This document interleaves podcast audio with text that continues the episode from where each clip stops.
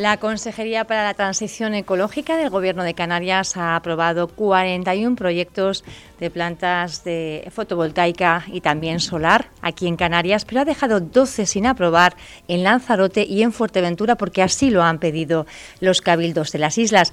Vamos a conocer si esto afecta o no a Puerto del Rosario y lo hacemos con el primer mandatario de la localidad, con Juan Jiménez. Buenos días, Juan. Hola, buenos días. ¿Qué tal? Bueno, una buena noticia que estamos esperando a que haya una, un ordenamiento del territorio para la implantación de los sistemas que necesitamos de energías limpias. Eh, y yo le preguntaba que cómo va a afectar esto a Puerto del Rosario, porque sabemos que en breve bueno, pues se van a empezar a materializar todas las plantas que ya están aprobadas y, no sé si nos vamos a librar o no. Bueno, yo creo que por lo pronto es una buena noticia el hecho de que la Consejería de Transición Ecológica del Gobierno de Canarias ya lo anunció el consejero Balbuena hace unos tres meses aproximadamente, en el que eh, ante la eh, próxima implantación de parques energéticos, ya sea eólicos o fotovoltaicos sobre todo, eh, se iba a, mm, vamos, a recabar el parecer de los cabildos ante, ante dichos proyectos. ¿no? eso, en cierto modo, no deja de ser una garantía, puesto que eh, aumenta los filtros administrativos e institucionales a la hora de dirimir si es idóneo o no el, el hecho de que se proyecten determinados parques. A Puerto Rosario, obviamente, le favorece, sin duda alguna, como, como al resto de los municipios. Eh, tengamos en cuenta que Puerto Rosario, conjuntamente con Antigua y Tuineje, eran o son los municipios eh, llamados a concentrar la mayor parte eh, de, las infraestructuras de orden energético para los próximos 25 años en Fuerteventura. En Puerto del Rosario, por ejemplo, al margen de los ya implantados, eh, tenemos la, previsión del parque fotovoltaico eh, que bordearía la circunvalación que está por encima de la parte norte de la capital. Eh, tengamos en cuenta que la vida media de un parque eh, energético está en torno a los 25 años.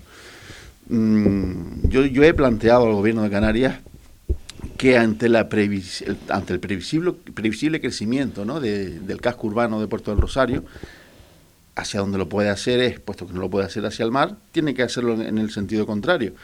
El sentido contrario es en la salida hacia, hacia los estancos, hacia el parque tecnológico. Eh, también es verdad que el, crecimiento progresivo de una ciudad como Puerto Rosario no se hace de un día para otro, sino se hace de manera escalonada a lo largo de, eh, sobre todo está previsto para un lustro, eh, de lustro en lustro, de, cada cinco años. Y nada hace pensar que pudiéramos alcanzar en los próximos 25 años eh, lo que se conoce como la Cuesta Perico, que es la primera curva para enfilar hacia los estancos, hacia el parque tecnológico que es donde supuestamente va a estar la franja del parque fotovoltaico. Lo que impediría el desarrollo de la ciudad eh, por ahí, si realmente se implantara esa franja que, de la que estamos hablando. Así es, efectivamente. Mm, en todo caso, ese eh, parque fotovoltaico estaría dentro de los que se pongan en solfa en relación a los informes que, que emita el Cabildo para, para con la Consejería de Transición Ecológica. Bueno, vamos a ver en qué queda, ¿no? Eh, pero sí, bueno, ahí es donde pudiera estar afectado el ayuntamiento del municipio de Puerto del Rosario. Vamos a ver eh, en qué queda eso y si se espera, bueno, pues para probar en otras ubicaciones, porque es verdad que necesitamos ese tipo de, de sistemas de energía limpia para, bueno, lo estamos viendo, ¿no? Esa excesiva dependencia del petróleo para poder generar alterna, eh, alternativa, energía alternativa. Más cuestiones. ¿Cómo está la situación de los parques? Eh, mucho enfado otra vez con los parques infantiles. Están levantados, pero parece que las obras no terminan de, iniciarse o de materializarse. Vamos a ver. Eh, lo de los parques infantiles no es algo nuevo, ¿no? Eh, ¿Qué ocurre? Llevamos toda la pandemia, ¿eh? yo creo que va casi casi informe COVID en, Puerto del Rosario y los parques infantiles. Sí, yo, puedo entender la, bueno, cierta molestia, ¿no? Eh, es normal también, se llevan bastantes meses sin, sin poder hacer una actividad normal en los parques infantiles y bueno, más, más, allá de los problemas contractuales que ya hemos explicado de aquí para atrás, Yo creo que lo que puede impactar un poco es el hecho de que se ha levantado el, firme de esos parques, porque es necesario hacerlo para la implantación de los nuevos eh, juegos, de, de, los nuevos elementos que conforman esos parques, y claro, eso puede impresionar un poco. Mm, pero entiendo que ese es el, digamos que, que, el último episodio ¿no? de, los parques infantiles en Puerto Rosario. Que como y que no se ve movimiento, eso está levantado, pero no se ve movimiento, no se ve acción. Claro, porque en el fondo el hecho de levantar el firme es adelantar el trabajo a la llegada de los, de los nuevos elementos. Eh, ahora en breve se retirará todo ese escombro, todo ese elemento sobrante y se empezará a realizar el nuevo firme en el que irán anclados los, los nuevos elementos. los nuevos elementos han llegado a, Puerto Rosario, no han llegado todavía, problemas también del transporte, la logística quizá. No, en este caso no tiene que ver con otro tipo de, de obras que, hay por ahí. No tiene que ver con, con, esas, con esa casuística. Eh, tiene que ver con el hecho de que, bueno, eh, hay unos plazos, eh, estamos a día 5 de abril, y se supone que de aquí a dos semanas eh, estará mm, habrá una modificación importante en, el, en la estética ¿no? de lo que de lo que hay en, en, los parques infantiles. Esa es la información que nos traslada la empresa no adjudicataria de pero vamos en plazo eh, para cuándo se prevé que puedan ya finalizar y los niños y niñas que están ansiosos en Puerto del Rosario por utilizar los parques puedan hacerlo bueno, la idea es que sea a finales de junio, junio, principios de julio, es cuando se nos ha dicho que los parques podrían estar eh, operativos. ¿Todos? Eh, los 44. Los, 44, los dos grandes también. Entiendo que sí. Los 44. Vamos a ver, eh, esta es la información que, tienen ustedes a día de hoy. tenemos a día, de hoy. Por la empresa Zoicataria. Y esa es la esa es la idea. Trabajamos por esos plazos. Más cosas. Eh, las parcelas. ¿Qué ocurre en las parcelas? Un, eh, un, núcleo poblacional que lleva muchos años luchando también por los propietarios de las viviendas para querer realmente ser legítimos propietarios de sus viviendas. ¿Cómo está la situación? Bueno, hace 76 años el mando económico de Canarias del, régimen eh, estableció en esa zona una promoción de viviendas que es lo que se llamó, se llamó la colonia, eh, porque iba destinado a colonos, ¿no? a colonos para que colonizaran la, esa zona que por entonces era baldía, era, era yerma. Eh, en 1975, el Mando Económico de Canarias transfiere al Ayuntamiento de Puerto Rosario eh, el, suelo, ¿no? La, titularidad del suelo, porque se da una casuística muy curiosa en, en, lo que se llama la colonia o esa zona de las parcelas. Y es el hecho de que cuando el mando económico de Canarias procede a em, impulsar esas viviendas y le da la titularidad a una serie de personas sobre esa vivienda, sin embargo... no sobre el suelo. Efectivamente, el suelo donde estaba implantado se lo da al ayuntamiento. Y es de titularidad municipal y ahí viene el problema. Ahora, ¿cómo se hace para que los vecinos y vecinas eh, puedan ser dueños ¿no? de, las viviendas asentadas sobre ese suelo que es de propiedad municipal? Claro. Eh, sigo con la explicación porque es importante saberlo. El protocolo de, transferencia de la titularidad de esas viviendas eh, se hacía de padres a hijos, porque así lo establecía el propio mando económico.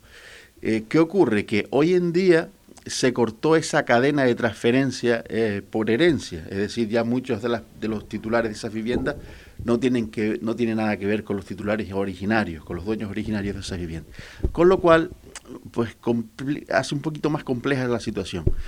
Eh, un grupo de la oposición en el Ayuntamiento de Puerto Rosario nos planteaba que el Ayuntamiento ofreciera una ayuda económica a los dueños de esas casas para eh, asesorarse jurídicamente, es una cosa muy cómica, para asesorarse jurídicamente eh, para, mm, para que eh, poder recuperar, digamos, el, el suelo o, hacerse con la titularidad del suelo en la que están inscritas esas casas, suelo que es del ayuntamiento, es decir, usted imagínese que el ayuntamiento ofrece una ayuda para asesorarse jurídicamente para ir contra el propio ayuntamiento.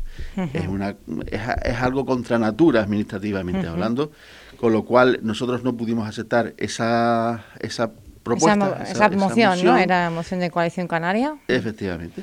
Y lo que sí hicimos es eh, modificar esa propuesta en el sentido de que lo que sí vamos a hacer es abrir un expediente administrativo mediante el cual se busque una fórmula eh, jurídica que permita eh, la, mm, la concesión de la titularidad del suelo en el que están inscritas esas viviendas que viene desde que vienen de hace 76 años, que, son años ya, a favor de los titulares de esas viviendas mm, que en principio yo entiendo que sería más fácil para quienes han eh, seguido el correlato de la, eh, de la herencia de padres a hijos o de familiares directos. Los que no han roto la cadena, porque claro, los que no son familiares directos y se han comprado y, y vendido esas casas quizá no se han hecho dentro del marco legal. Claro, efectivamente. Entonces, todo eso eh, habrá que, dirimirlo, y, verlo.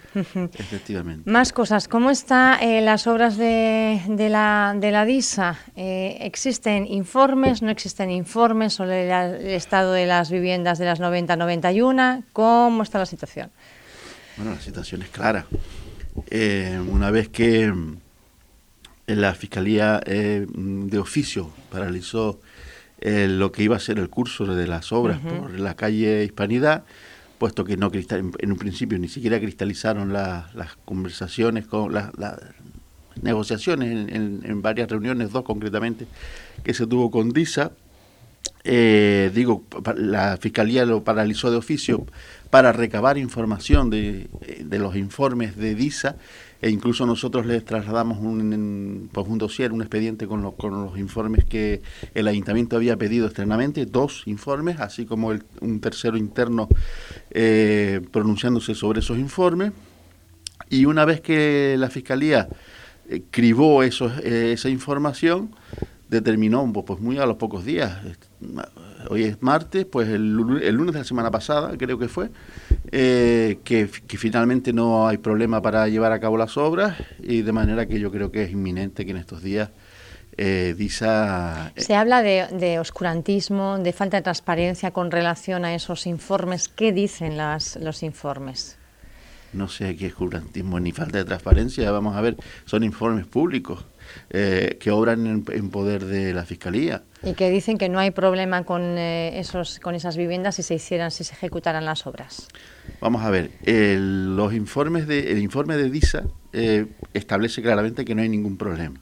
De hecho, en el argot coloquial ellos establecen que hay que tener en cuenta que la canalización no va por la parte de los edificios de las 93, 91 viviendas, sino del muro del, cuartel militar que la pica y la vibración de, de las canalizaciones no sería superior al tránsito de vehículos. Eso prácticamente y nada es lo mismo. Mm, los informes que nosotros pedimos a, la, a, dos expertos, eh, bueno, habla de que en principio no debería haber problema, pero sí es verdad que se eh, recomienda, y eso es lo que yo hago públicamente también, y así se lo hago saber al gobierno de Canarias, es que las estructuras de, esas, de, esas, de esos edificios, el de las 90 y las 91 viviendas, sí deben ser eh, mm, producto de una evaluación severa. Eh, y por tanto yo creo que el gobierno de Canarias tiene que asumir su responsabilidad. Me consta también que creo que el Cabildo también lo va a hacer. Va a, reclamar ese tipo de... Eh, de revisión ¿no? de, las estructuras. Tenga usted en cuenta que esos edificios cuando se hicieron, eh, parte del material que se utilizó era arena salina, eh, que creo que es un material que no se recomienda utilizar, puesto que eh, su durabilidad mm, no es tanta como la que no contiene un alto nivel en sal. eso es algo importante y nosotros se lo estamos haciendo saber al, gobierno de Canarias. Eh, y, esa es la situación. Vamos a ver, una vez que la Fiscalía eh, levantó eh, la suspensión del desarrollo de las obras, como digo, pues entiendo que, empezarán en breve. En breve, una o dos semanas, ¿qué, plazos Yo creo que sí, no más de dos semanas. No más de dos semanas volverán a retomarse esas obras. Más cuestiones. La normativa, la ordenanza municipal del taxi, ¿cómo está? También es otro otro documento eh, complicado, parece que sale, no sale, está estancado. Eh, hay lobby del taxi que está mm, empujando hacia un sentido, eh, otros sectores los que defienden más la accesibilidad y, la, que se promocionen los, taxis adaptados. Por otro lado, eh, ¿cómo, ¿cómo, están las cosas? Vamos a ver, vamos por parte. Eh, en el sector del taxi en Puerto de en este momento hay dos colectivos. El de la cooperativa, que son unos 87, me parece que son aproximadamente, licencias, y el de la asociación, una asociación de, taxis que son siete, me parece. Y de taxi me parece que es, ¿no? Sí, siete. Entonces, eh, puesto que me pregunta por la ordenanza, eh, la ordenanza no, va, no se va a modificar eso ya es un acuerdo al que llegamos, yo diría que hace cerca de dos meses. Eh, veo que es una información. Cuando hablamos de que no se va a modificar, no se van a ampliar el número de licencias. No, eso no tiene nada que ver con la, con la ordenanza. Una cosa es la ordenanza, que es la que regula eh, la actividad del taxi en, Puerto Rosario, y otra cosa es la, el número de licencias nuevas que puedan salir. Eso es una prerrogativa del ayuntamiento. Eso no tiene nada que ver con la ordenanza. Me pregunta por la ordenanza, yo le digo que la ordenanza en principio no se va a modificar. Y ahora le pregunto por las licencias. Punto uno. Licencia. El plan de movilidad y de transporte del Cabildo estableció en su último informe de hace tres años, puede ser, tres años creo que es, antes de llegar nosotros algo, yo de, llegar yo a la alcaldía, que para Puerto Rosario eh, correspondían nueve nuevas licencias, hasta, hasta nueva renovación de ese informe, ¿no? hasta nueva actualización del mismo. Eh, ¿Qué ocurre? Eh, porque es importante este dato eh, para todo lo que tiene que ver con el mundo del taxi. Mm, mi impresión es que más allá de las voces autorizadas dentro del mundo del taxi, no hay unanimidad ni hay, ni hay acuerdo entre, entre el sector. Es decir, una parte te puede contar una o, trasladarte una demanda, otra parte otra distinta y una tercera. claro que en el consenso no, no confluyen los intereses. Claro, entonces uno tiene que tener una referencia. Eh, las referencias son las presidencias de, de esos colectivos. Eh, y, a, eso es a lo que uno se, se ancla. Mm, de, de esas nueve plazas, lo que el ayuntamiento está planteando, y ya lo he dicho en alguna otra ocasión, pues muy recientemente, es sacar este año cuatro o cinco y el resto para, para, para el próximo año. Esa es la idea, ¿no? O sea, en eh, esta legislatura sí que irían los nueve, más o menos. Si es posible, sí, pero por lo pronto este año eh, serían la mitad, cuatro o cinco. Eh, esa es la idea. después, puesto que me pregunta por el sector de taxi, le podría seguir hablando de otras cuestiones que son interesantes que yo creo que se deberían aclarar. Por ejemplo, eh, mm, hace unos años el ayuntamiento tenía suscrito con AENA un convenio eh, que establecía la presencia policial en dependencias de en la plataforma de recepción de pasajeros, que es donde los taxis recogen a, los mismos, pues un poco para tratar de establecer un orden, eh, que no hubiera picaresca, mm, que no hubiera ventajismo de algunos respecto a otros, y que eso en cierto modo pues fuera en detrimento del servicio en el casco urbano. Es decir, todos sabemos que los jueves o los sábados son los días... Máxima afluencia. De máxima afluencia de vuelo, eh, que es cuando el grueso de los taxis están allí. Eh, ¿Qué ocurre? Eso ya hoy ni siquiera se lleva a cabo por ese criterio, sino ya casi cualquier día eh, ocurren incidencias. Entonces estamos en, vamos, en ciernes de poder suscribir un convenio con AENA no del mismo modo que existió en su día, en el que había eh, presencia policial sistemática, es decir, a diario, sino, eh, digamos que insospechadamente, que cuando, cuando la policía lo estime oportuno, vaya y, haga esos controles. Punto uno.